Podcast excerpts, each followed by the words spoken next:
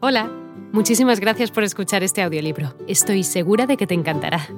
Me llamo Ana y a continuación podrás disfrutar de un previo del libro completo.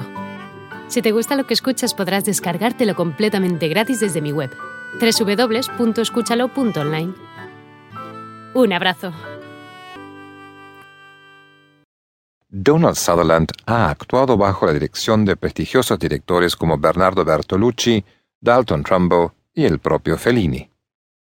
Conozcamos a continuación cómo la vida de un ingeniero se transformaría en la de una luminaria hollywoodense gracias a la simultánea revelación de su vocación actoral y toda la cadena de acontecimientos que lo llevaron a erigirse como una de las grandes figuras cinematográficas que aún hoy sigue trabajando, sea delante o detrás de las cámaras.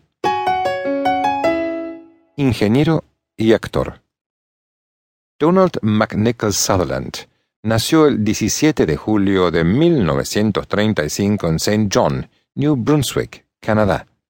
Sus padres fueron Dorothy Isobel y Frederick McLear Sutherland, un vendedor quien dirigía la compañía de electricidad y la gasolinera local. Obtuvo su primer empleo de medio tiempo a la edad de 14 años como corresponsal de noticias para la estación de radio local CKBW en Bridgewater, Nova Scotia.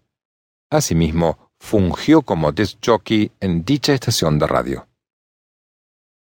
Estudió ingeniería en la Universidad de Toronto, donde conoció a su primera esposa, Lois Hardwick, y se graduó con una doble y muy disímil especialidad en ingeniería y drama. Hola de nuevo. No está mal para solo una pequeña muestra, ¿verdad? Si te ha llamado la atención, recuerda que encontrarás este audiolibro completo y gratis en www.escúchalo.online.